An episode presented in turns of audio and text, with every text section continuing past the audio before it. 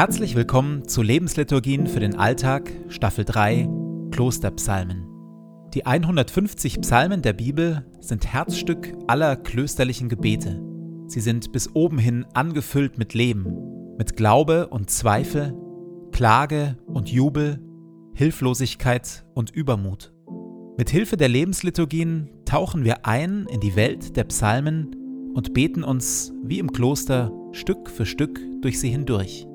Jede Lebensliturgie beginnt und endet mit Gebeten, die immer gleich bleiben. Psalmtext und Impulse in der Mitte wechseln. Am intensivsten wirken die Lebensliturgien, wenn sie in Ruhe angehört werden. Und jetzt viel Freude damit.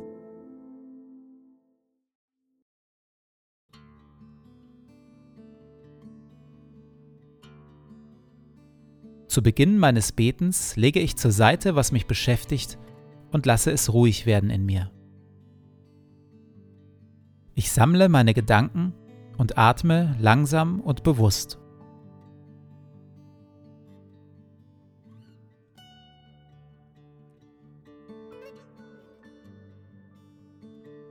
Herr, du bist hier, jetzt.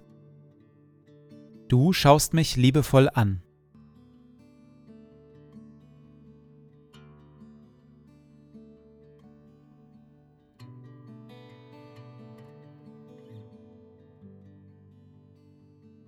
Ein Gebet von Benedikt von Nursia, Vater des Mönchtums aus dem 6. Jahrhundert. Verleih mir, gütiger und heiliger Vater in deiner Huld, einen Verstand, der dich versteht, einen Sinn, der dich wahrnimmt, einen Eifer, der dich sucht, ein Herz, das dich liebt, ein Tun, das dich verherrlicht und eine Geduld, die auf dich harrt. Amen.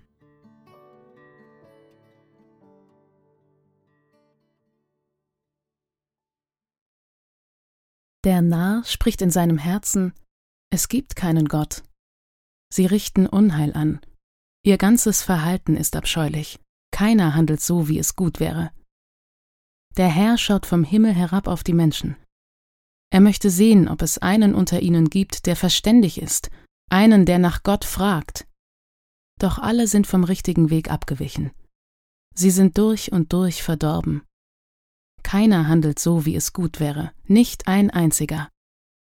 Haben denn alle, die Unrecht tun, keine Einsicht mehr? Sie fressen mein Volk auf, so als wäre es ein Stück Brot, und zum Herrn rufen sie überhaupt nicht. Doch der Tag wird kommen, an dem sie von Schrecken gepackt werden. Denn Gott ist mit denen, die nach seinem Willen leben. Die Hoffnung der Armen wollt ihr zerstören? Der Herr gibt ihnen sicheren Schutz. Käme doch endlich vom Berg Zion die Rettung für ganz Israel. Wenn der Herr das Geschick seines Volkes zum Guten wendet, dann wird ganz Israel in Jubel ausbrechen. Überall im Land wird Freude herrschen. In Teil 1 dieses Psalms geht es darum, wie wenig gut wir Menschen sind. Keiner handelt so, wie es gut wäre, nicht ein einziger. In Teil 2 scheint diese Erkenntnis aufzuweichen. Hier erscheint das unterdrückte Volk Israel als unschuldig. Hier scheint es nun doch Menschen zu geben, die nach Gottes Willen leben. Hier gibt es Arme, denen der sichere Schutz Gottes zugesagt wird. Wie passt das zusammen? Vielleicht so. Der Psalmbeter unterscheidet hier zwischen Unterdrückern und Unterdrückten, zwischen Reichen und Armen, zwischen Mächtigen und Machtlosen. Und er erkennt, besonders ungut, besonders zwielichtig und abgründig wird das Verhalten von Menschen oft, wenn sie Geld und Macht bekommen. Je mächtiger und reicher Menschen sind, desto einfacher und tiefer rutschen sie ab in einen atheistischen Lebensstil, in einen Lebensstil, als ob es Gott nicht gäbe, in einen Lebensstil, in dem sie andere Menschen ausbeuten, sie fressen wie Brot. Die so Unterdrückten erschrecken über diese abgrundtiefe Bosheit und sind deshalb möglicherweise Gott näher. oder zumindest gilt, Gott ist den Unterdrückten und Armen wesentlich näher als den Unterdrückern.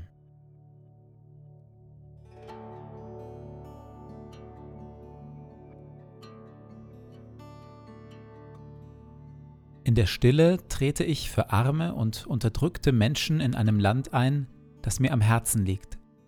Ich bete für sie um Gottes Beistand und dass Gott sich den Unterdrückern in den Weg stellt.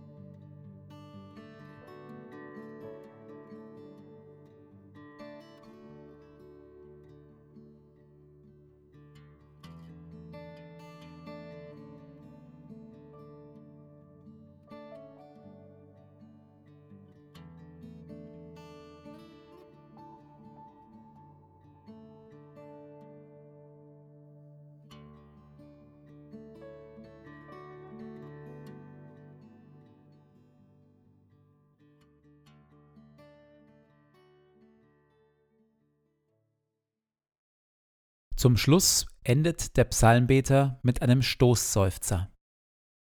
Käme doch endlich vom Berg Zion die Rettung für ganz Israel. Wenn der Herr das Geschick seines Volkes zum Guten wendet, dann wird ganz Israel in Jubel ausbrechen.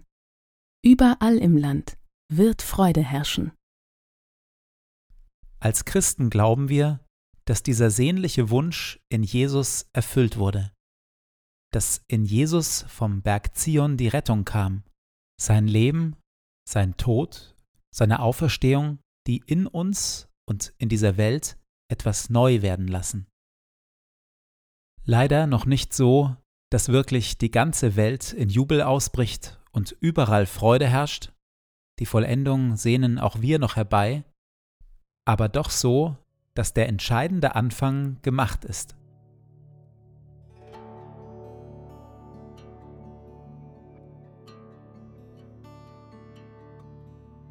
Wo ist in meinem Leben durch Jesus schon etwas neu geworden?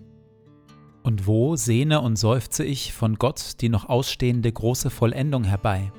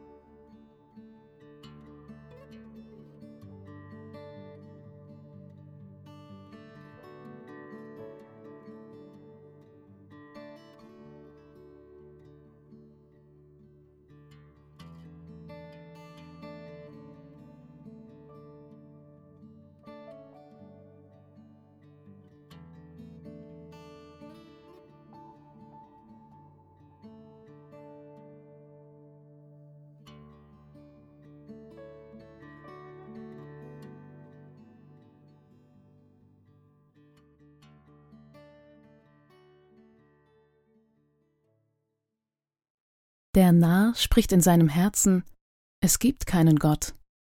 Sie richten Unheil an. Ihr ganzes Verhalten ist abscheulich.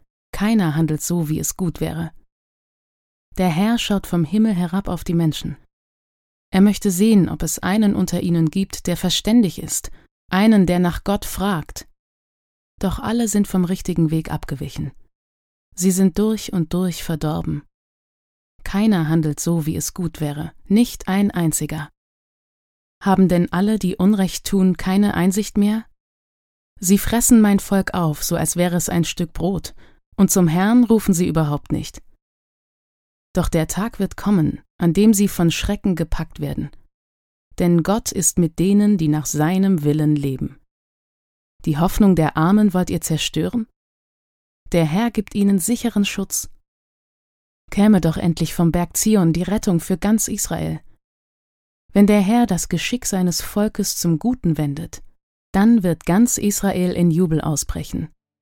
Überall im Land wird Freude herrschen.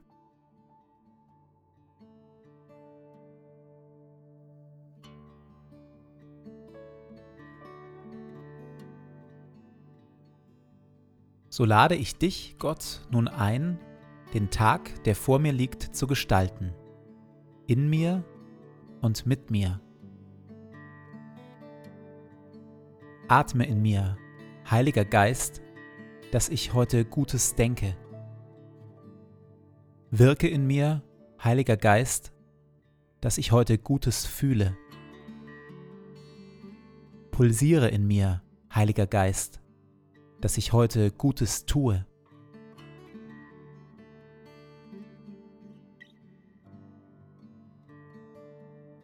Dir gebe ich meinen Tag und mein Leben. Erfülle mich mit deiner Kraft und mit deiner Liebe, heute und an allen Tagen. Amen.